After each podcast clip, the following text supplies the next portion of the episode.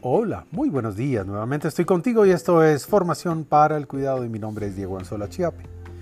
Como siempre, con un saludo muy especial abrimos esta maravillosa mañana. Ya sabes que este es nuestro podcast.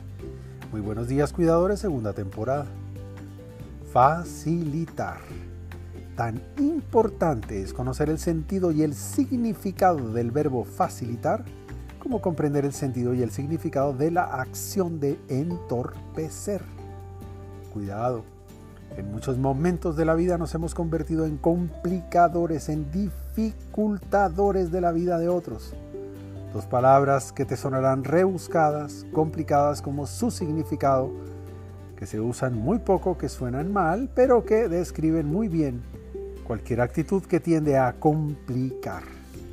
No son desde luego palabras generosas, empáticas, constructivas, amorosas, sino expresiones que nos hacen pensar en lo que significa complicar cualquier cosa en la vida, empezando por las cosas nuestras y ampliando su complejidad en el trato con los demás. Un consejo.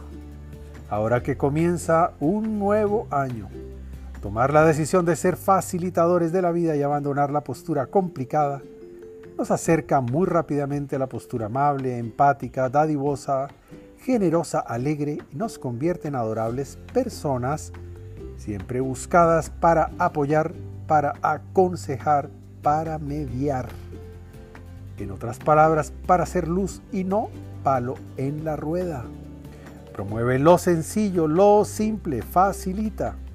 Es un buen propósito para empezar el día. Por ahora, te envío un gran abrazo digital y que Dios te bendiga esta mañana.